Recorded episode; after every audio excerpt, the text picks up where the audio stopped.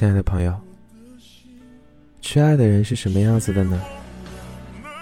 他永远是给别人满满的爱。年轻的时候爱上什么都不为过，成熟的时候放过什么都不为错。每个人终其一生，好像都在寻找那个与自己灵魂相近的人。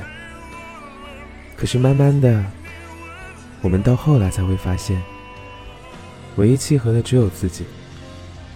本性善良的人，都是比较晚熟的，而且被猎人催熟后，后来虽然开窍了，但是仍然善良与赤诚，不断的寻找同类，最后变成一个孤独的人。